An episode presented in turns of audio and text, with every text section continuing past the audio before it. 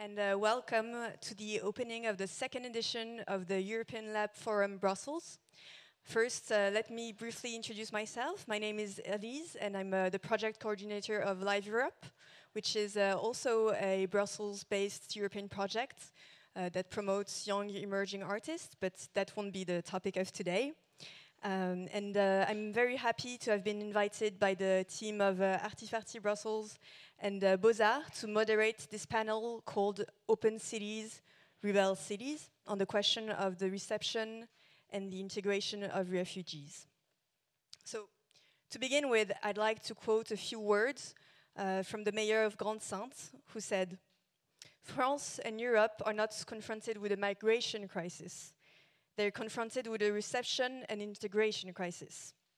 Damien Carême, who's known for building the France's first ever humanitarian camp for refugees, perfectly sums up the issue at stake here.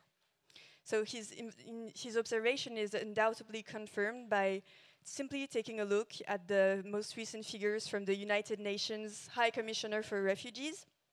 So between 2015 and 2017, the number of migrants that arrived at the European coasts decreased from 1 million to 172,000 people in a territory that counts more than 500 million of Europeans.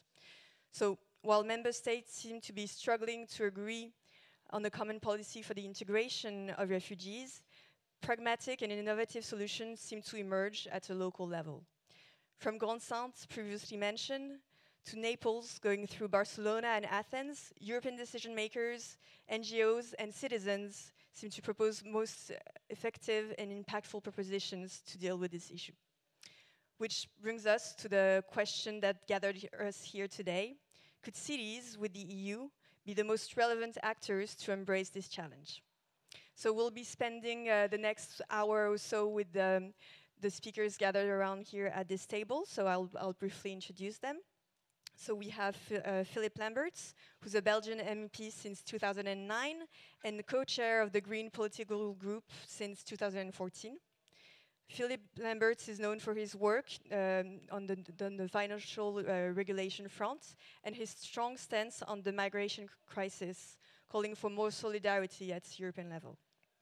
We also have Gesine Schwan, who's co-founder and president of the Humboldt-Viadrina governance platform, uh, which is based in Berlin and aims at promoting democratic process and sophisticated governance strategies, both in Europe and the world.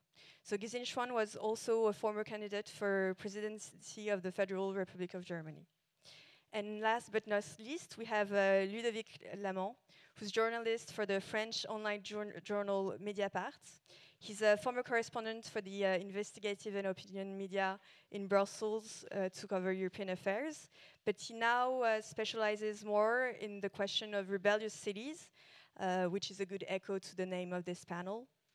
He recently released a book called Squatter le pouvoir, les, ma les mairies rebelles d'Espagne, which I guess you could translate in English as uh, hacking the power, the rebellious cities of uh, Spain, so more or less, something like that. So we have a very representative panel with experts both from the local and EU level. Uh, so I suggest that we start by delving into this conversation with our panelists before we open the floor to questions with the audience. So for questions, uh, who will I start with? Um, I think, Philippe, Philippe, I want to start with you. Um, so you were recently uh, invented, invited on the France Inter in echo to the first uh, Aquarius uh, refugee uh, crisis in June. That was yet another episode that showed the flaws of the Dublin regulation. So, um, does everybody know around here the Dublin regulation, what it is? Maybe raise your hand if you if you do know it. Okay.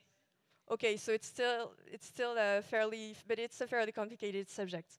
To uh, to sum it up in a few words, it uh, basically means that uh, currently uh, the, the, the refugees and the migrants that arrive at uh, in European bordering countries. Uh, in the end, it's the, these European countries that are responsible to to welcome um, these asylum seekers. But I think you'll you'll explain it way way better than me. Uh, so, can you tell us a bit more about the recent reform uh, of the Dublin regulation because it, it seems to pose problem in this uh, current crisis, and uh, why why does it seem so difficult for member states to adopt a common approach on this? Yeah, that's I'm asking myself the same question because uh, I'm honored to be here, and it could be many of my colleagues sitting in my place. Why is that? Well, because in the parliament there's a majority that wants to move away from this Dublin principle, wh which basically leaves the first, the country of first arrival in charge of any asylum request. So if you're Greece, if you're Malta, if you're Spain, if you're Italy, then of course you're likely uh, uh, to be facing uh, quite a number of people arriving. If you're Luxembourg, if you're Finland, probably less so, right? So it's a bit absurd that we have a free circulation area in Europe Yet, when it comes to welcoming people, the border states are left on their own. And that, of course, can't be.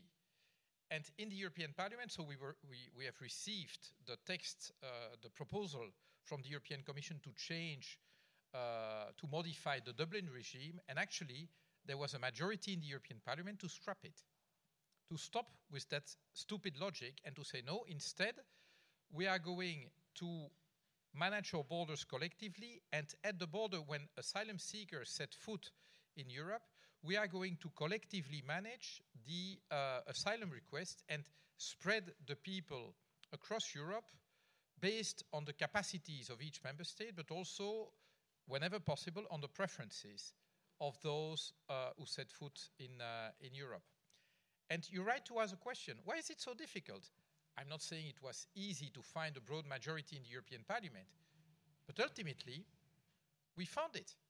And so you imagine if it's a majority, it's not just those idealist Greens or those uh, leftish, uh, uh, uh, uh well, altruistic people. No, it was a majority.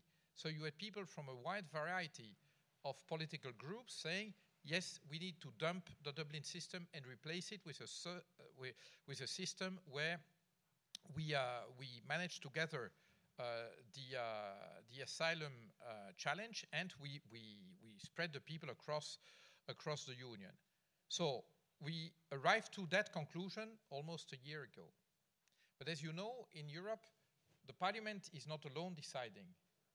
We have partners, and the partners are called the member states. They sit in the council, and it seems to be very difficult for them. And this is a puzzle to me because these people come from the same member states and from the same parties as those who sit in the European Parliament. And so I would say that the, the things that give me hope is that at both extreme ends of, say, the European Federation, so the, the, the, the European level and the local level, you find people like Damien Carême, but so many cities who say, Yes, we can do it. Wir schaffen das. It's possible. It's within our capabilities. And in the middle, you have the member states who say, no way. You have even, and th this is profoundly shocking for me as a European, uh, to hear, well, to read from the from Austria, which currently holds the presidency of the European Union, black on white, something that says our ultimate objective must be that no one, I say no one, makes a, an asylum request on European territory. That is Fortress Europe, black on white for the first time. You might say, no surprise, this is a government with extreme right uh, uh, participation. But when you see that, you see where the problem is. So the agenda has been hijacked not just by the, the xenophobes and the nationalists, uh, they are not present in all the governments, but it seems that their ideas are contaminating too many uh, decision makers. And I would like to point, and I'll finish there, what I really can't accept uh, is that, well, or should I say, European visionaries such as Emmanuel Macron in France on the migration front, maybe he does it with a smile, but his, his policies are no better than those of many other member states. That is not us. It, it strikes me that the Aquarius that has now 58 people, all of 58 people. That's about the number we are here, right? It takes four member states to say, well, maybe together mm, we could maybe accommodate 58 people. But okay, you take 10, I take 15, you take 18, and, and then maybe maybe will work. Maybe it's going to work. Come on, come on. I remember that Article 2 of the European treaties speaks about the values of the European Union, and the first value, it's two words human dignity.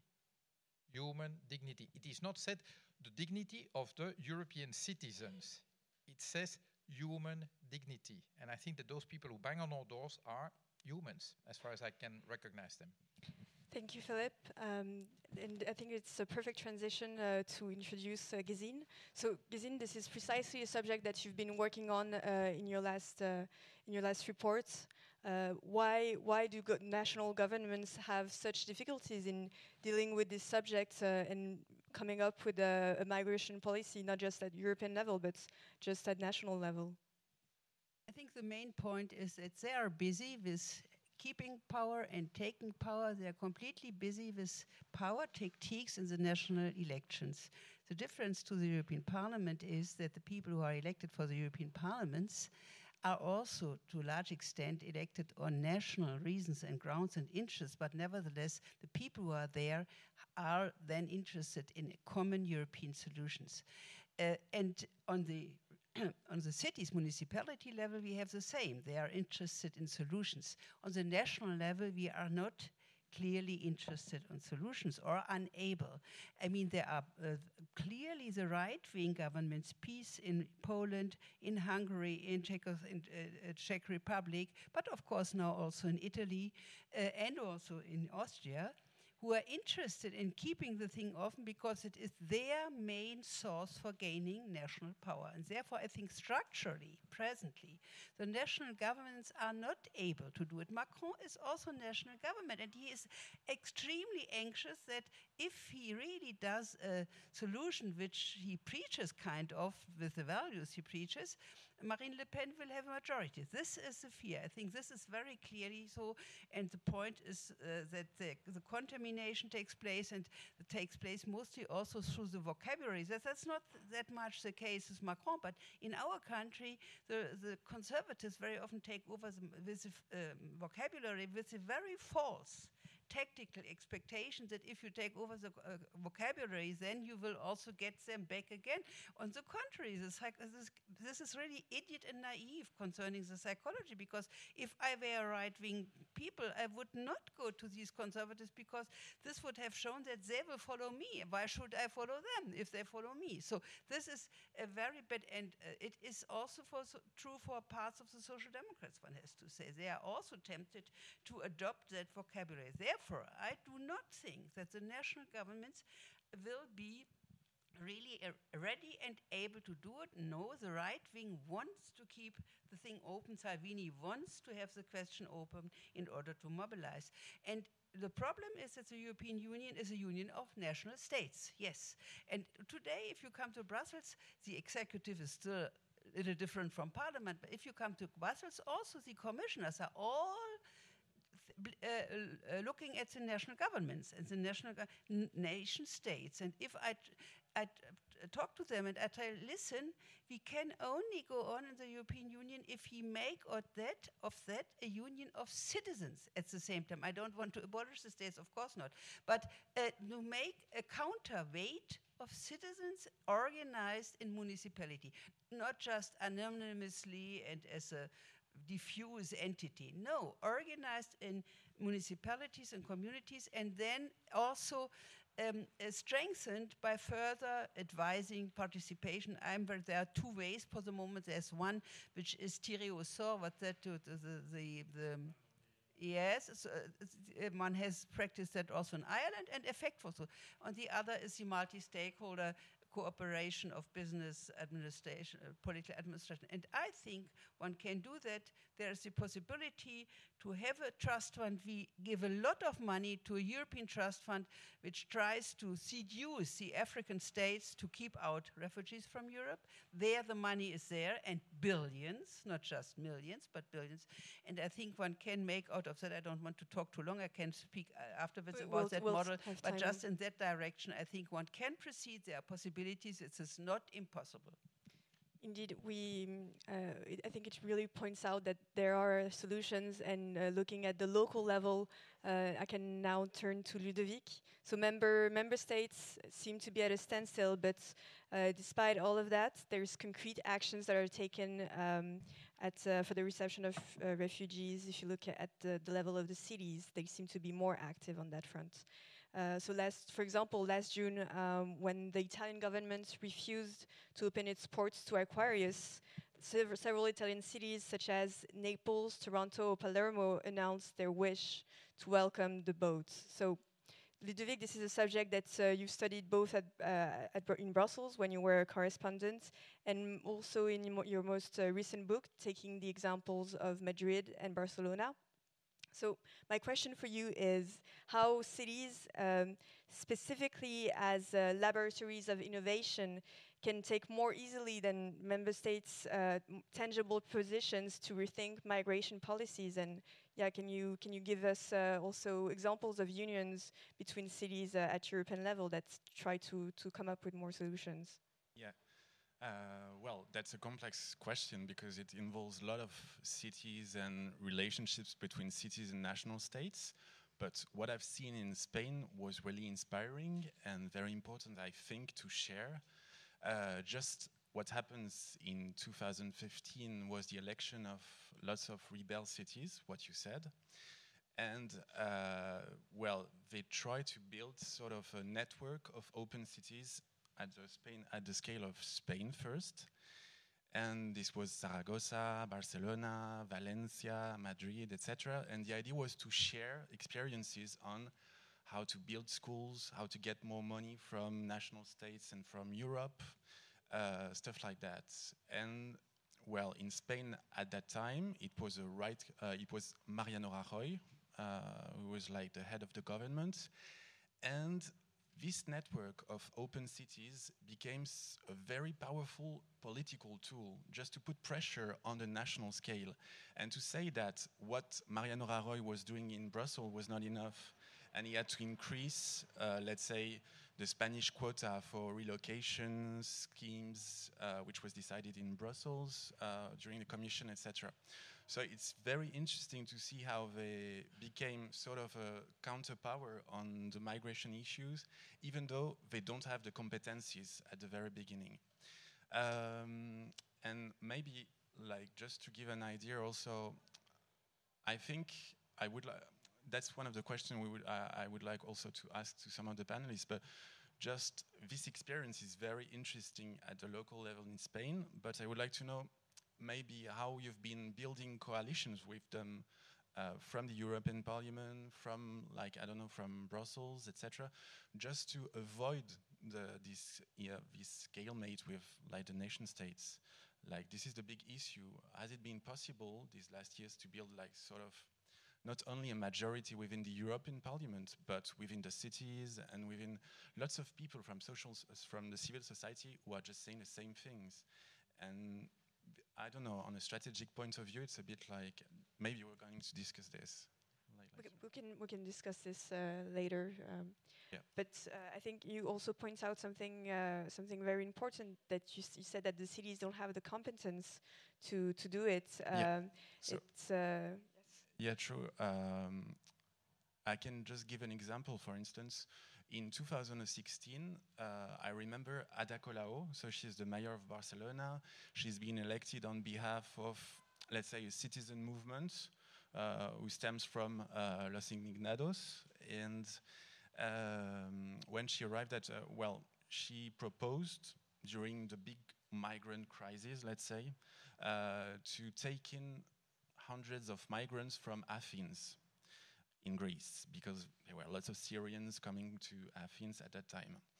And the mayor of Athens came to Barcelona and they sort of concreted a pre-agreement saying that yes, Barcelona is going to help Athens and they're going to take, like, let's say, 300 migrants. And this, at the end, was not possible because it's not legal just because this solidarity between cities is not legal. And Mariano Rajoy said, well, no way, because it's not possible and it's not in the treaties. So this was like uh, a lot of communication and political activism, but nothing happened.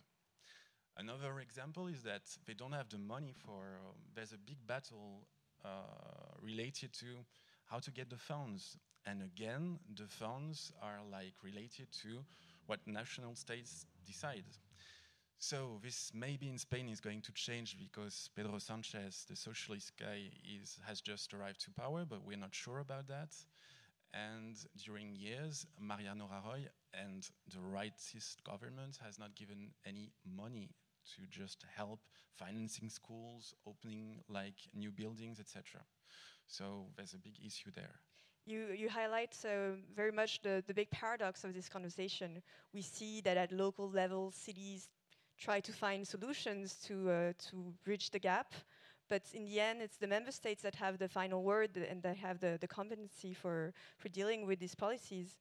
And um, despite all that, there's still some uh, funding available at, uh, at European level uh, for, for helping cities to deal with the migration crisis.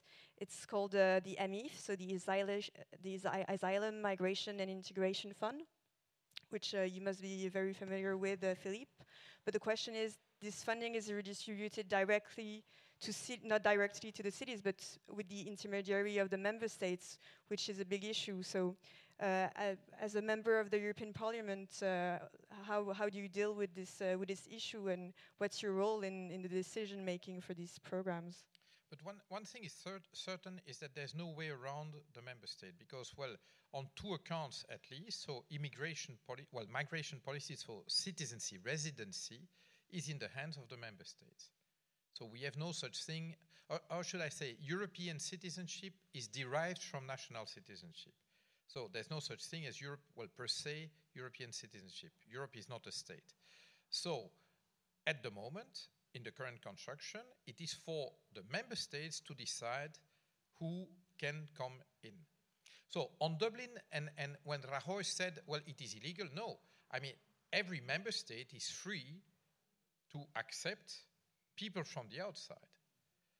But it is their decision. And the second count on which they are competent is social policy, because, of course, in the initial stages of integration, uh, asylum seekers, uh, migrants will need public support, if only for you, for, for, for housing, uh, for subsistence, for uh, uh, language courses, etc. And if that is in the hand of the nation state, then quite obviously you depend on their goodwill to make it happen to make it happen. So, the, of course, we should maybe better uh, build coalitions between, say, the European and the local level. I agree with that, to sandwich a bit the member states. But then again, what we need are at least member states who want to play a pioneer role, to say, look, this is, this is possible, it is not beyond our capabilities, you know. Uh, and it is, this is where, well, maybe Spain or Portugal uh, would um, would come on board. But for instance, on this Aquarius thing, I would have hoped that one member state would have said, "Well, let them come, no problem. I mean, 58. Uh, that's that's peanuts. So so so so we can do it." And it we had to have four. Even the most progressive ones, uh, no one really wants to say, "Okay, we do it." Uh, and, and, that is uh, that is a bit problematic. And and yes, there's fear linked to that. Um, but there's no way we can force their hand. So at the moment, how should I say? Just imagine also if, if you really, and that's what we had with this relocation plan when four member states votes, voted against it. So we decided at European level to relocate 160,000, which is not a lot, huh? so uh, uh, refugees. And so there was a distribution key, and this was a majority decision, and four member states opposed. So I think it was the Czech Republic, it was Hungary, it was Poland and Romania, I think, the, the memoir. Uh, and of course, if you do it, then they will say, look, people, well, Europe wants to impose us uh, who can live here. And that I think was counterproductive. I would have much preferred a coalition of the willing to say, okay, let's let the voluntary member states go about this and say, okay, we'll show the example and we keep the dialogue with those who don't want. Because there we are touching on something that is very sensitive. who can live here. And, and yes, it is sensitive. Uh, I want to be able to decide who can come in and not. And I know you might say, well, anyone, anyway, we are not deciding where we were born and so what right do we have. But, but okay, it's deeply rooted in. And I would have preferred, indeed, voluntary decisions. But there's so few member states who have the courage. Well, Germany had it. Austria, Germany, Sweden were the three member states who said, okay, wir schaffen das in one way or another. They were left alone. And this is why I got crazy about François Hollande, because if France had said, okay, uh, we can do it with you, uh, that would have reduced the, the, the pressure. And there's one thing that really gets, gets me mad is that look at Belgium. This is a, a, a country where the extreme right is in power. And uh, they say, look, those migrants from Sudan and elsewhere, they don't want to come here, they want to go to the, to the UK. Okay, fine. I know that the UK is attractive for these people. But of course, if the messages that we send is look, me, the, the migration minister, I openly cooperate with the Sudanese police. If I'm a Sudanese citizen fleeing my country, I will probably say, well, Belgium may not be the best place to find a new home, right? So everything is being made to discourage people to apply, and then they can say, look, no one wants to apply here, so they should be gone, right? So it's totally perverse. Uh, but on the other hand, I'm glad to, to see that even in this country, 40,000 plus citizens said, well, not in our name. We are going to welcome these people. There's a platform citoyen, the citizen platform, who decided to say, we won't accept these exclusion policies. We will take responsibility. And yes, yes, we have to build better coordinations, but we cannot, how should I say, snatch power from the member states by force. We won't do that. So we need to keep the dialogue open, but at the moment, the member states who are willing to engage into the dialogue are a total minority. So that's fact of life. This, uh, this very question is at the center of your proposal, uh, So you, you propose uh, to change basically the paradigm of the migration policies, first by turning the crisis into an opportunity because it is also uh, an opportunity for more sustainable growth, but also uh, regarding the subject that we just mentioned, your idea is to valorize uh, the EU funding and the EU policy to uh, make it ben more beneficial directly to the cities. So can you, can you tell us a little bit more about your proposition and, and how you came with it?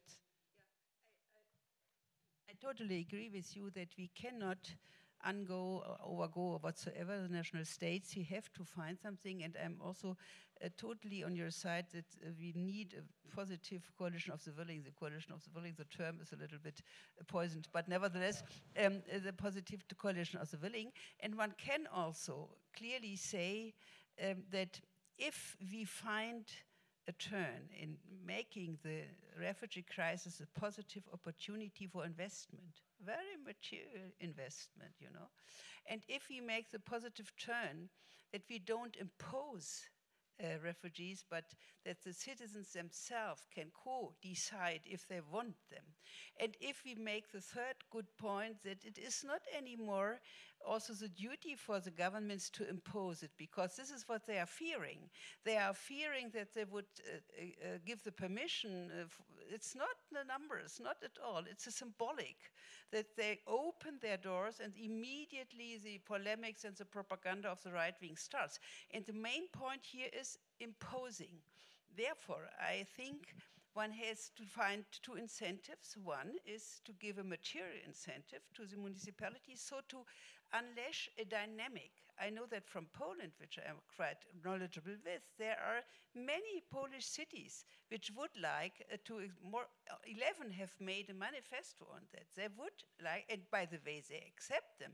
One cannot say Ukrainians because Ukrainians more or less labor force, but from further on to the southeast, they, they take uh, them and even Muslims, right?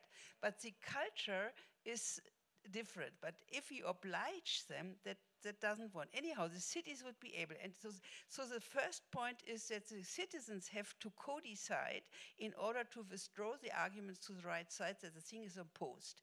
As soon as citizens themselves, from their own demographic, whatsoever, investment interests, say, we want them, it is difficult for the right wing. And the second is that we need investments and that we have to have a material incentive. And therefore, I very much plead for a fund where municipalities who are decided to welcome them would get the money for their proposal for integration, and on the other hand, would get the same amount of money for their own investments.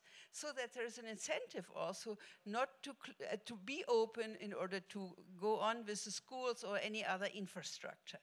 Now, one point is the whole uh, uh, financing of integration, which now works in the European Union. Uh, they have understood.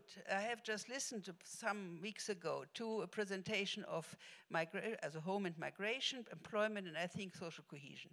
Uh, they have three or four general directions which contribute to the financing. They have about seven or eight programs which all have totally different criteria for application. They have it is a very complicated system, and the cities, especially the small ones and the medium ones, simply don't have the personal capacity to apply, especially as the hope to get money is quite minor. They are good programs, but 5% to do it. So they delegate one, two, three persons, uh, depending from the size of the city, to prepare the application and then nothing afterwards. That means this whole business of application in Europe is much too complicated.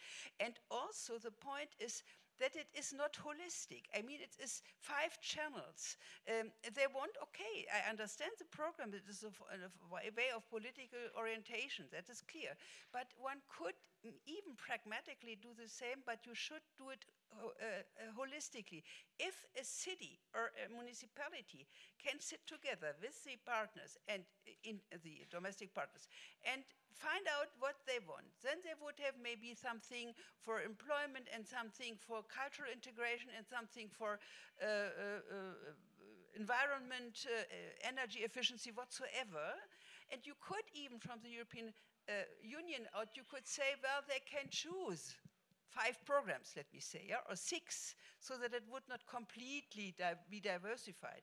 But it would be a holistic process, and it would also um, have to be much more simple, much more generous, because anyhow they want the way for investment and they want to have location for refugees.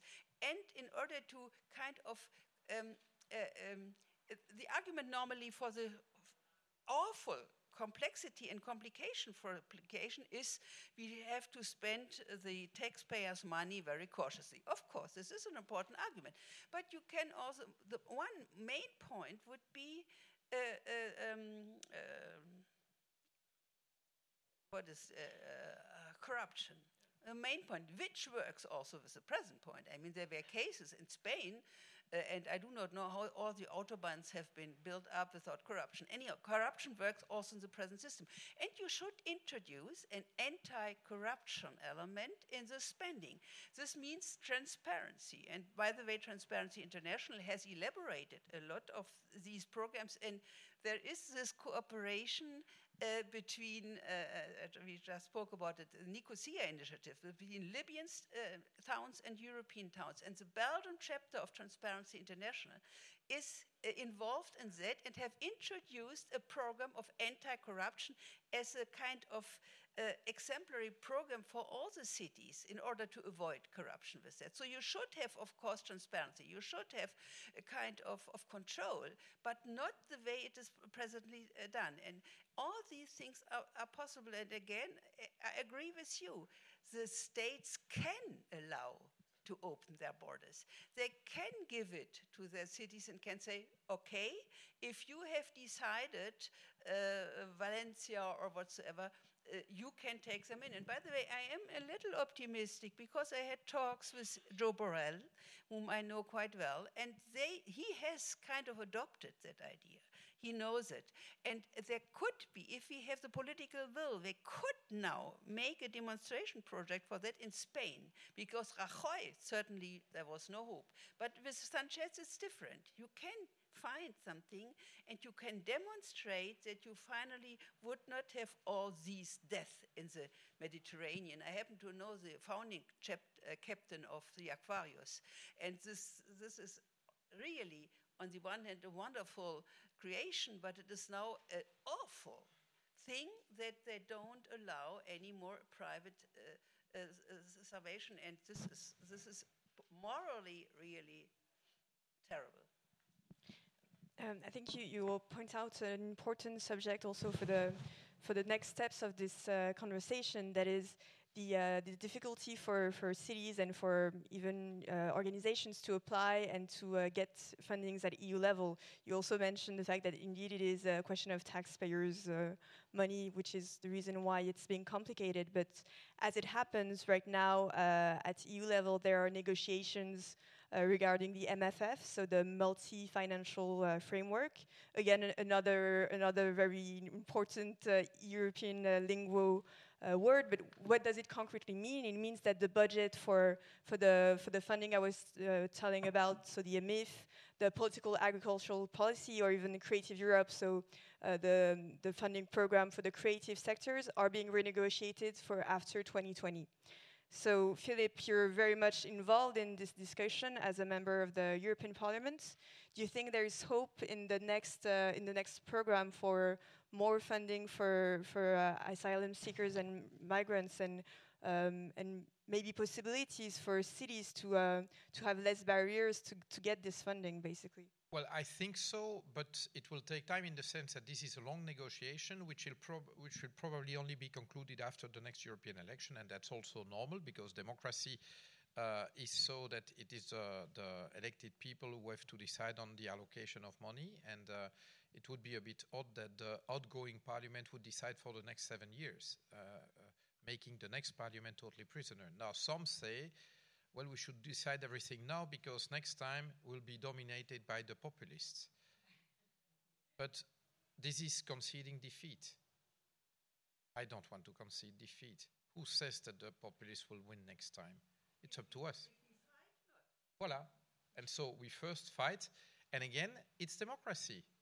We better be good enough and convincing enough with our proposals to say, okay, well, you know, AfD in Germany, uh, the Swedish Democrats, uh, I love these names, uh, the Danish People's Party, the Rassemblement National, the Lega, they can try, but you know, when I look at their electoral results, they okay, they do in the 10, 15, 20, 25% sometimes, uh, but this is never a majority. The real problem is that traditional parties are just absorbing their agenda.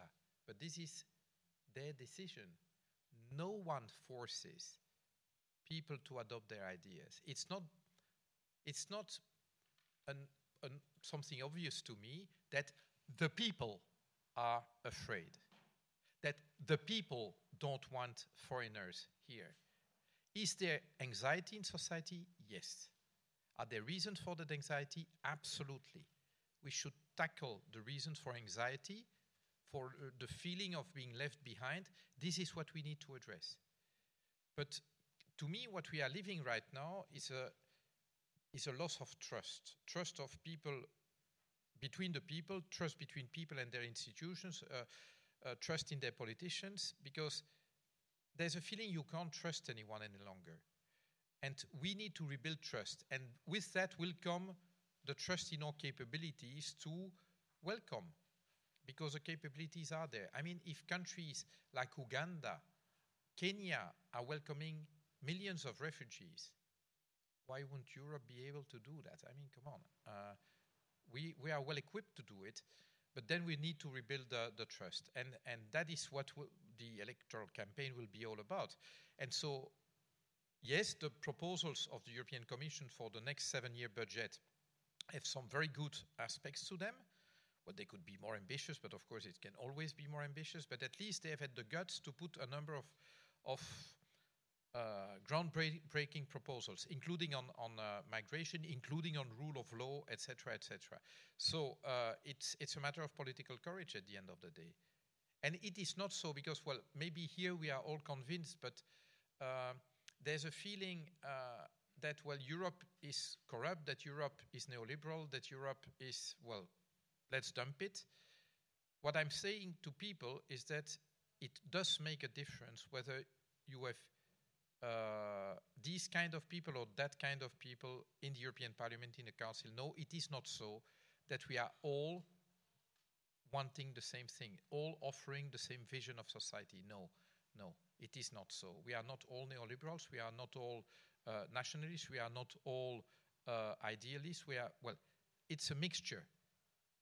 Now, look at who is candidating and pick your choice. Uh, but, but it makes a difference. It makes a difference in Germany. I mean, in your own country, when you vote, well, it won't be the same thing if you elect Macron or Le Pen or Hamon or what, whoever. In Germany, it won't be the same thing if you elect uh, uh, uh Angela Merkel or, Uh, I don't know, uh, uh Annalena Baerbock uh, leading the country. It won't be the same thing, I can tell you. Two interesting women, but not exactly the same story. so, yes, that is democracy. There's different ideas, but the key thing, and that's really critical to me, it's about trust. And if you want to earn trust, you need to give trust. And, and if we politicians appear like we don't trust the people, the people won't trust us. If we want to earn the trust of the people, we must trust the people. And no, I am not afraid. When, when you say we should vote everything, uh, the, the next uh, seven year budget before the election, why? Ah, because we don't know what will come next. What does that mean? I don't trust the people to make the good decision.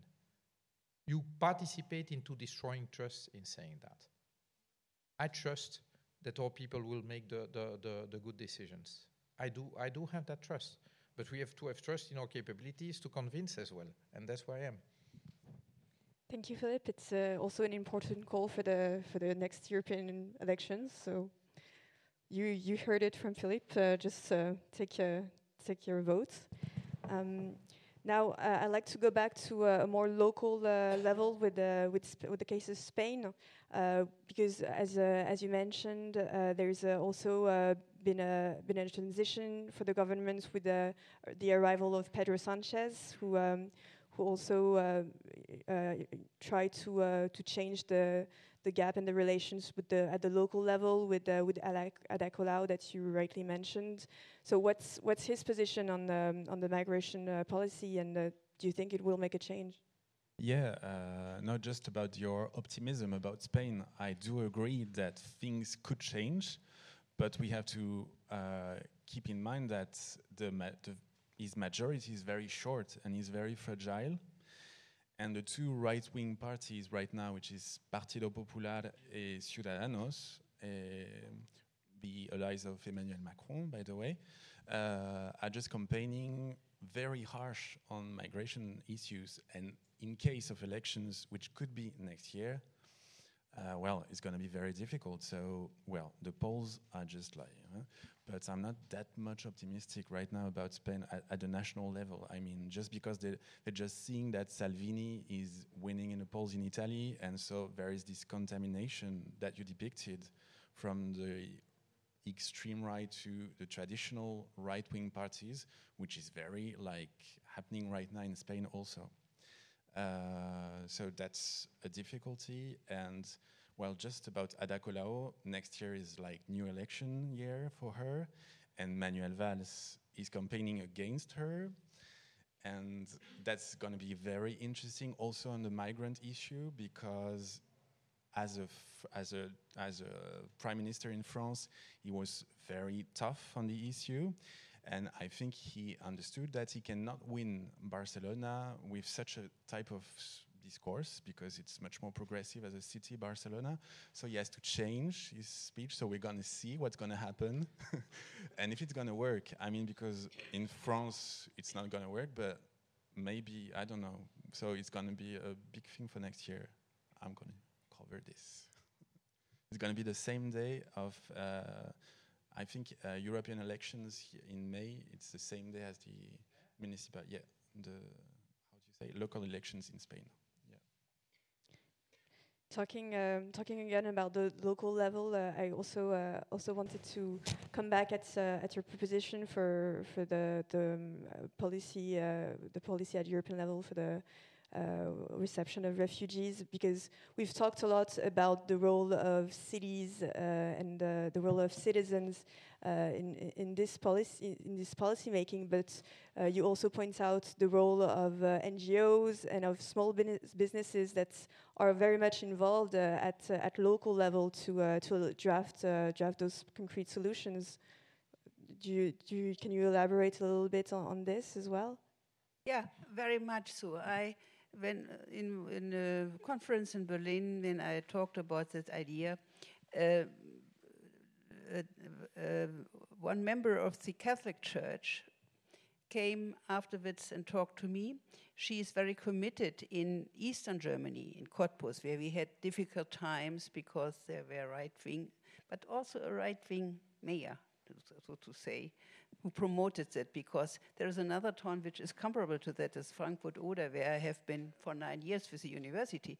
It is a, the whole election campaign has spared that out. There was no such a problem because the then uh, mayor was without party. Uh, uh, uh, he was he did wasn't a member of a party, and the the guy who who won was something from the left, and both did not uh, put the migration table, uh, question on the table, and things were good. But I, I would like, I, I would like just to respond to uh, your uh, your uh, problem, which I share, that in the election campaign, the Popular Party and Ciudadanos, I, it was not quite, quite clear from the beginning, I think, that they were so right wing, but they have become right wing.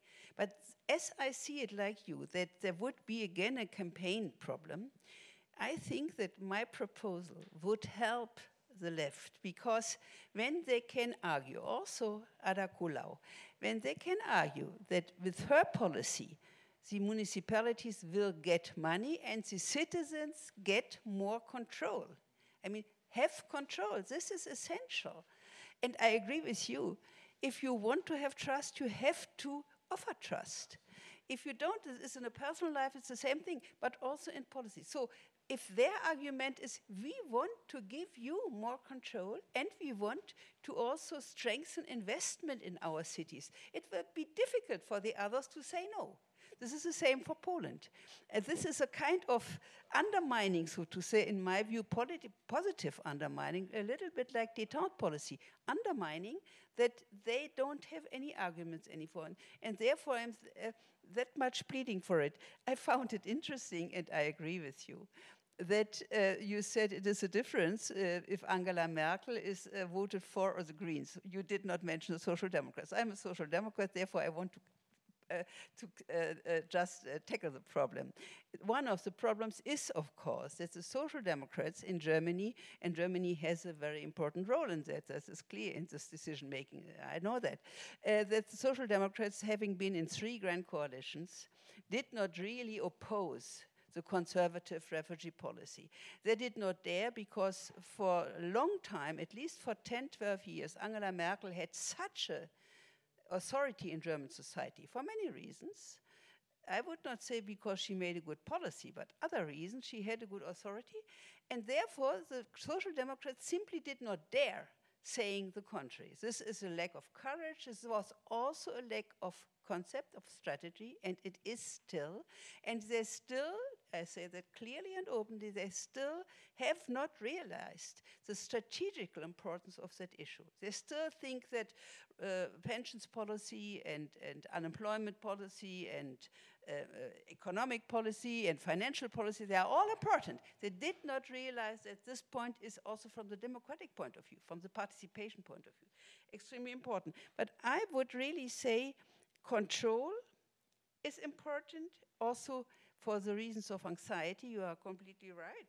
Uh, they are not only material, there are loss of control. They would accept that if they did not fear that th there is no more control on this whole stuff. And the right, of course, argues all the time with the loss of control, or at least makes propaganda. Maybe it's not um, arguing. So I think to give back control by, and by this, that rebuilding trust, and by that also investment and employment. This is the way I think one can do it.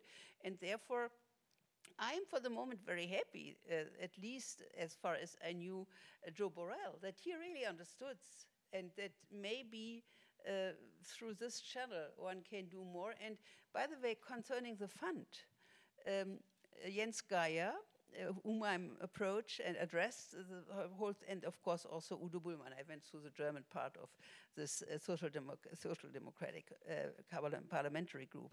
He first uh, told me, oh, Gesine, there are so many funds, you know, I can explain you. I said, that is not the problem. I don't want the funds. I want a totally turning of the perspective.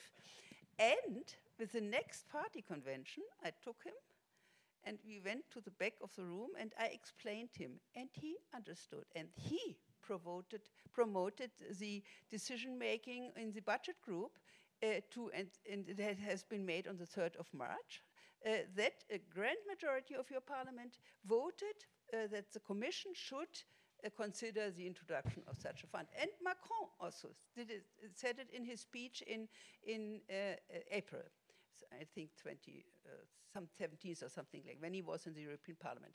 So step by step, I, I think one can argue, and it has it has, we, we have a lot of arguments to save democracy, to save the European coherence, to save participation, to uh, keep to our values. I mean, we cannot uh, really forget all our values in this policy and then speak every Sunday on the values of the European Union. This is completely hypocritical, and no man or no, no woman, woman can stand that.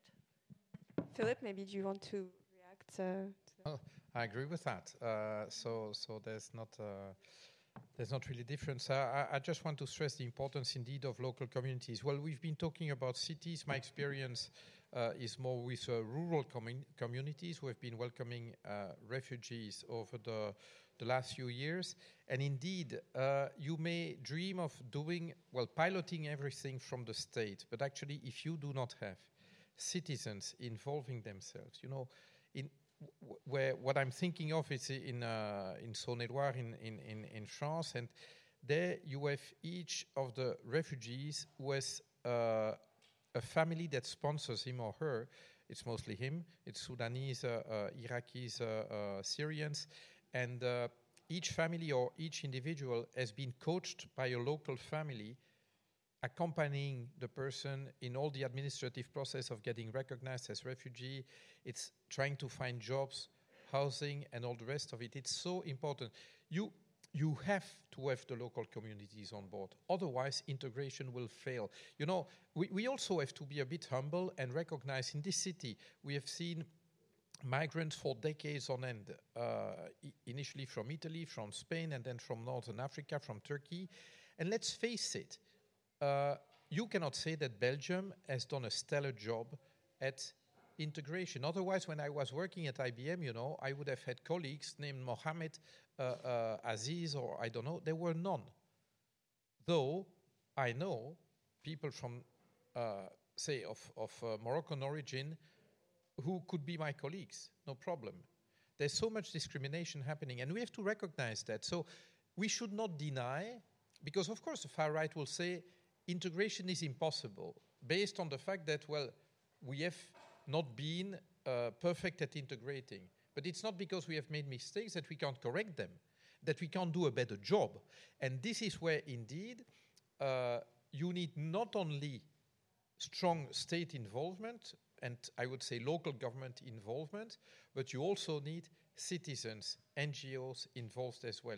One of the key points to me is language if you arrive in a community, if you want to just communicate, you need to share at least a language. And so, learning one of the local languages in, Be in Belgium, there's at least three.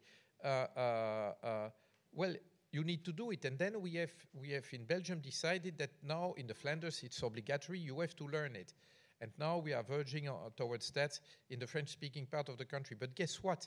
There's more people asking language courses than courses that, that seats in the courses that are organized. So, so we create an obligation and we don't match it with investment so that, yes, these people who want to integrate have a chance. And that is absolutely crucial. if we don't share at least one language, we won't be able to make society, to be part of the same society. And that is so, so, so important. And I'd like us to invest much more. So we do not have a stellar story in integration, but I do believe that we can learn from our mistakes and do a much better job. And without losing our identity, and I would, and I'll finish with that because, well, some say that's my discussions with some, some Hungarians of late. Yeah, but won't we lose our Christian identity in Europe if we let all these Muslims in? And I say, actually, what is being done in the Mediterranean, erecting barriers, uh, what is being done, jailing, because that's what it means. Huh? When, when, they say we want controlled facilities or disembarkation platforms, what they mean is prison, right? But of course, it's nicer if you say disembarkation platform. Uh, jailing people, when we do that, then we surrender our values. Back to what you said, Gesine. Uh, to me, it's really about values. If we are serious about human dignity as a core value of the European Union, we have to live it. And our values command us to welcome. This is exactly it. So if we want to keep our values, then we have to welcome. If we want to lose them, we, we do Fortress Europe. And that is really the debate that is at stake uh, right now. Now, again, if we want our citizens to be part of it, and this is really what I like about what, what you said about involving citizens in the choice, in the decision of uh, we welcome, uh, it is not something that is imposed uh, on people. This is a choice. And then you have a feeling, okay, I'm in charge. I, I, this is not something that falls upon my head and, and I just have to take it, you know? And, and this is this is really critical. That, this is also restoring trust, I think. So I, I, like it very much. I just wanted to tell you a little story I heard from a British colleague, member of parliament. She told us that um, in one small town in Yorkshire, which was is a region which is really difficult in Great Britain because they lost all their coal mines, etc. And this was a large uh, Brexit, pro-Brexit uh, um, voting. Uh, she had the experience that she went to a town where they wanted that this small town, I think 15,000, 20,000 maybe, would take 300 refugees, and they didn't want. So they went there and they exposed the reasons, also some advantages, incentives, but the reasons. But they said, you know, we will discuss it now and you will decide afterwards. We did not decide for you, you will decide after our discussion. And guess what? They voted in large majority for the 300. So we underestimate totally this feeling that things are not only complex, but that they, you are just an object. And what you say, also in our German constitution, it's not the German has dignity, but all human beings have dignity. This is extremely important and concerning the values. Uh, I mean, if we totally deny our values in what we are really doing, this is also, uh, I would say, a fundamental sin in our present, take the religious term, in our present international arena. Because there is, uh, there, mm, I do still hope that the United States will recover from what they are doing, and there are large and strong forces, we see it presently. And Europe are the ones who want to do modern economy, etc., and not lose democracy. We have China as a strong factor who does uh, modernization in a kind of totalitarian way, and others too. So it is to preserve a model of political and social life and cultural life. And this is our responsibility. If we don't do it, and if we deny the base of this model, we can just, um, uh, I mean, we simply do not live up to our responsibility. Thank you. I think it's uh, time to open the floor to questions for the audience. Uh, do we have uh, anyone in the audience that would like to uh, ask a question to our panelists here? I think we, we may have a mic that we can yeah. give away. I think we have a shy audience. No. Um, I have a question to Ludovic Lamant. Because um, it's true that there are a lot of cities that came with very innovative solutions towards refugee integration, and that they're showing willingness, like more willingness sometimes than the state to integrate refugees and migrants. On the other hand, there's also cities that are not showing that much willingness or not that much involved in city cooperation uh, on migrant integration because um, the, the cities that are involved in cooperation are like often the same cities. It's indeed like Barcelona and Madrid in Spain, uh, Lyon. Uh, in Belgium, it's mostly Ghent, for example. Um, so my question is like, how can we like prevent that um, more regional differences are, um, yeah, are causing that, like, for example, a refugee cannot count on the same level of protection in one city compared to the other. Like, um, yeah. yeah. Well, I'm not a political, so I'm not gonna give you solutions. But it's true, and I, rem um, I remember when I just published my book on what happened in Spain two years ago. It was just at the same time of the Brexit referendum, and we had seen like this very huge gap between big cities and the rest of the territory. And uh, lots of people are also saying, and from time to time criticizing, like some speeches in Barcelona, Madrid, saying that, well, it's kind of easy saying that when you have these kind of progressive majorities within cities with, let's say, uh, well, Barcelona is 1 million inhabitants, but more, etc. So big cities where you got like progressive majorities, and what about the rest of the country? And what happened with the Brexit is also this: that the people like like more rural or more or smaller cities voted in favor of Brexit, whereas London was like I don't know 70 or 70 or 80 percent for uh, against Brexit. So um, yeah, I think it's a real, um, it's really complicated to uh, to answer. I don't have. I think it's a big difficulty, including for Spain, because you see like, let's say the Podemos, new politics, left wings politics in the big cities, where you got the youngest ones also, etc., and the rest of the country voting for Partido Popular e Ciudadanos. And uh, this is just, I do not have any solutions, but I think uh, that's a big question for like, but just in terms of inequalities between, I would say also that in France, do you think it's the same? Yeah? I've not, I don't know much cities in France who are just doing that much level of uh, what's happened in Spain. I would say, well, we've been talking about Grande-Synthe, uh, what happens, yeah, with big difficulties. Uh, Grenoble, maybe.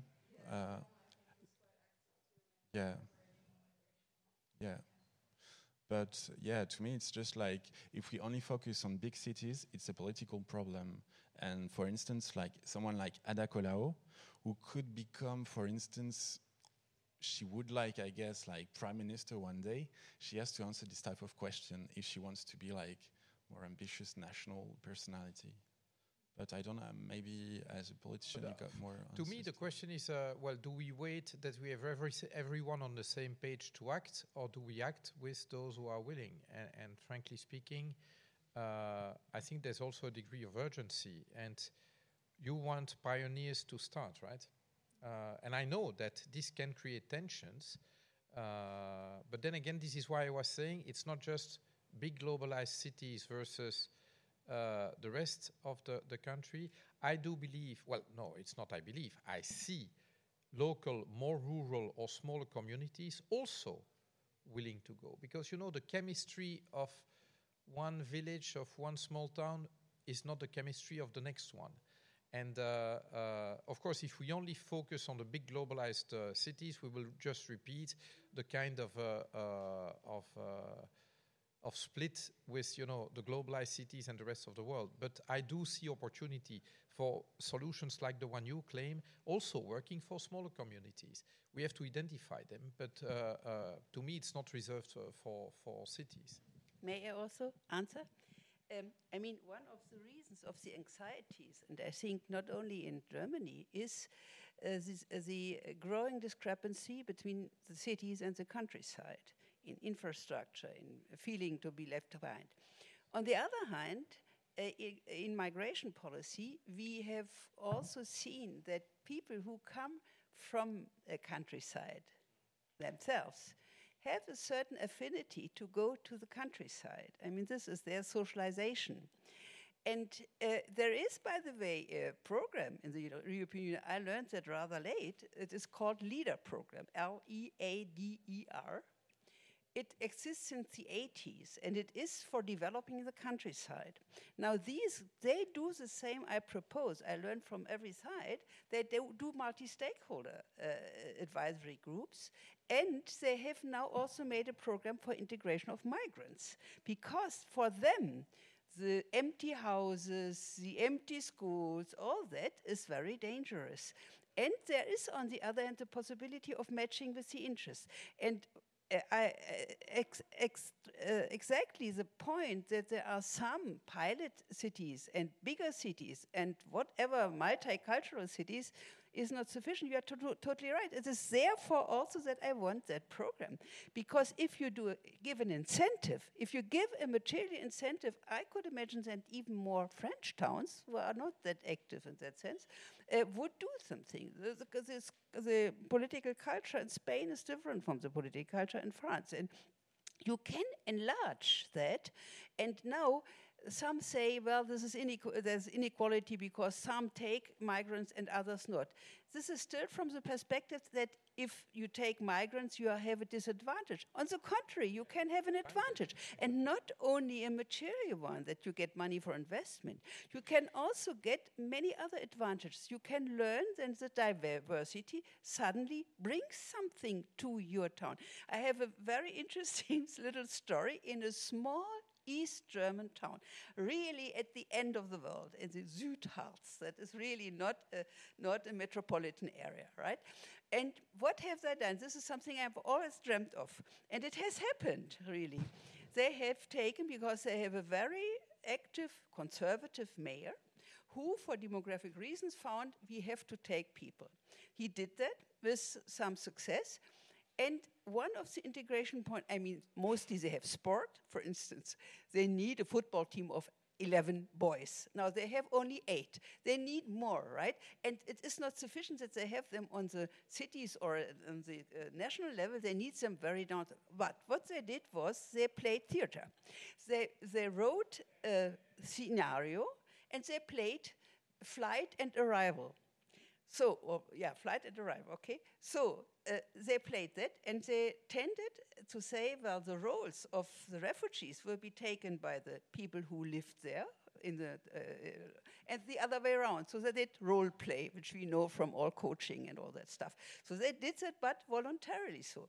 And they have composed the theater play, and now each time they're playing it, the whole small town hall is full because people are interested in this piece which has been built by their co-citizens, etc. And this is a cultural activity which would not have happened if there had not been refugees in the small town. There had just been, the boys would have been at the gasoline station with their beer on Friday evening at very boring time, right? So you can even have a cultural advantage out of that because suddenly you have people on the street. The Syrians like to be on the street even if it is a little cold, whereas you have a wonderfully renovated Cottbus or other towns, nicely towns, nobody is in the street. It is awful. So these southerners, with their different culture, suddenly they stay up and they are there until 10 o'clock, 11 o'clock in the evening. Suddenly, this is even more interesting for the youngsters. I mean, you know, we all preach that diversity is very helpful. It can be, but of course, it's not only joy. You have also conflicts, you have also, but I have trust in the imagination of the people and the creativity to find solutions. Thank you, guys. We have time for two more questions, I think. Um.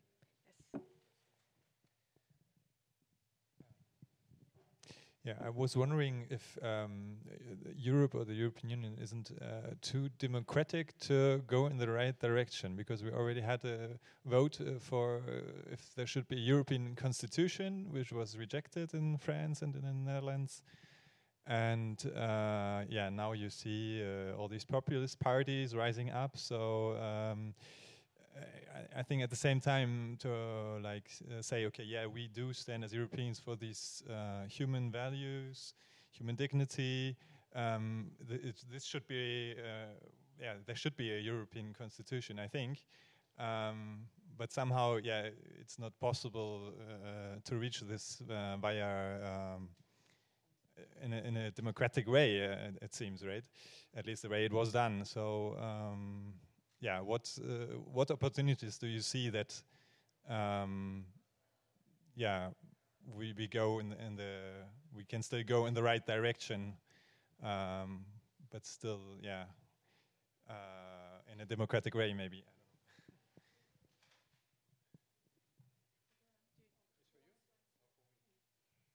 Mean, I happen to be professor of political theory and political ideas, and constitution making in the situation when constitutions are made is one of the topics of the history of uh, political ideas and philosophy. Uh, there are various historical points. There was, for instance, in Germany after the Second World War, a, a situation where a constitution could be built up after very deep experiences, negative experiences, a, a complete breakdown. And on the other hand, a certain group of people who had ideas about that.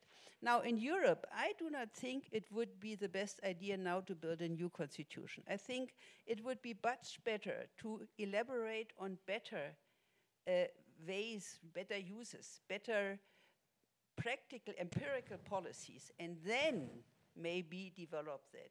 Otherwise, it would be top down, and I don't think it would work. You have to, to, to deduce it, so to say, from a living and better experience, and then collect things. Also, the whole integration stuff, I do only believe in voluntary uh, uh, integration, even for the economic policies. You cannot put them, the, the, the countries, all the people will find their ways to avoid what has been decided. This is always the same experience. You have to find to meet the interests, you have to find positive incentives, not always negative. This is an authoritarian psychology to think that you can do it top down and that you have to create anxiety and then they will react by anxiety and do it. This won't work. This is not for, for democracy. They have to do it voluntarily and again, I come back to your word of trust. I think this is a very core term for democracy in general.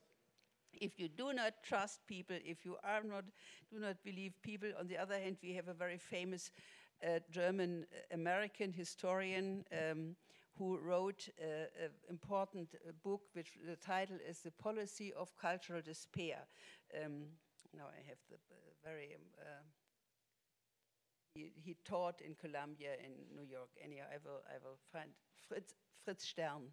I mean, the name is known, Fritz Stern. And he wrote this analysis in the 20s how despair creates authoritarianism and was the base of National Socialism. So we have to promote, and I'm totally with you, not to make a trick and just vote for a budget which has to be voted by the next parliament, but to fight and to say the arguments and to also to be more optimistic for a possible positive future and not that everything would be frightening. I think then we can win. Uh, as far as I'm concerned, I'm against despotism with one exception if I can be the despot. yeah. So trust me, I have good sentiments. I, I, I want to do to do the, the, the, well to save the all societies. Uh, so trust me. That's what Viktor Orban thinks. That's what Emmanuel Macron thinks. Those people who believe that, well, they have the solution. I don't believe that anyone has a solution. So, uh, well, until I die, I will remain a Democrat. Before anything else, before being a Green, I'm a Democrat. Uh, uh, and I know that the system is slow, is difficult, is fragile, but there's no way around it if we want human dignity to be preserved. Uh, I do not believe that despotism or dictatorship can preserve human dignity. So either we manage democratically to uh, rebuild and enhance support for a European democracy, a trend. It's the first time we try a transnational democracy. You cannot impose a transnational democracy by undemocratic means. I know that European construction was was more technocratic than, than democratic, but but I do believe that the next step has to be democratic, otherwise, it won't be accepted by our people. And uh, if the referendum in France in 2005 was rejected, uh, well, then maybe the people had some points. Now, uh, we should take these points into account, and there's, if, if we had to rewrite the treaties, I think they should be quite different. Uh, but we have to, to listen to the people. And so far, I think that is a bit missing. You have the, the impression that, well, decision makers at European level are a bit autistic. So Brexit happens. You have the Bratislava summit where they say, let's do the uh, Europe of defense. That will be the answer to our people. Strangely enough, I do not believe that the lack of Europe of defense was the main driver in Brexit. No. And when I, when I bump into people in the metro and they complain about Europe, it's not because there's no defense Europe. No, this is not exactly the point. So we have to listen. And, and you know, it's there that it starts. I'm going to places where there's people tempted to vote extreme right. I listen to them. I listen to them. They are someone to me. If, if, if they feel like I'm, I'm nothing to you, I just want to say fuck. And I, I'll send someone else in the parliament instead of you. If you do not show respect for every single citizen, you won't be respected. Thank you very much. Do we have time for one more question? No? Ah, well, I think, uh, I'm sorry, just, we... just because I want to have a, not a real difference, but just a small difference. I think it is very important to listen to people. Um, but one has also, and I am sure you are, shares your opinion, one respect does not always mean to accept what they say. So, what, what, even to listen to people and then follow them is not my way and probably not yours, but I wanted to make that clear. Um, there are completely, I would say, misleading opinions out of many, many experiences. And we can understand that, we can have respect, and nevertheless say, uh, we understand where they come from, but we cannot share them, and we want to change the conditions why they came up. So if I, I just want to, to say, I, I, I, debated with Nicolas Bay in the Conference of Presidents today. Nicolas Bay is probably the next leader of the list of the Front National in France. I respect Nicolas Bay as a person. I fight his ideas, but as a person, he has my full respect. He's a human being, no less than I am. I think we could go on for, with this conversation for hours, but we, we have to leave the floor for the next uh, panel.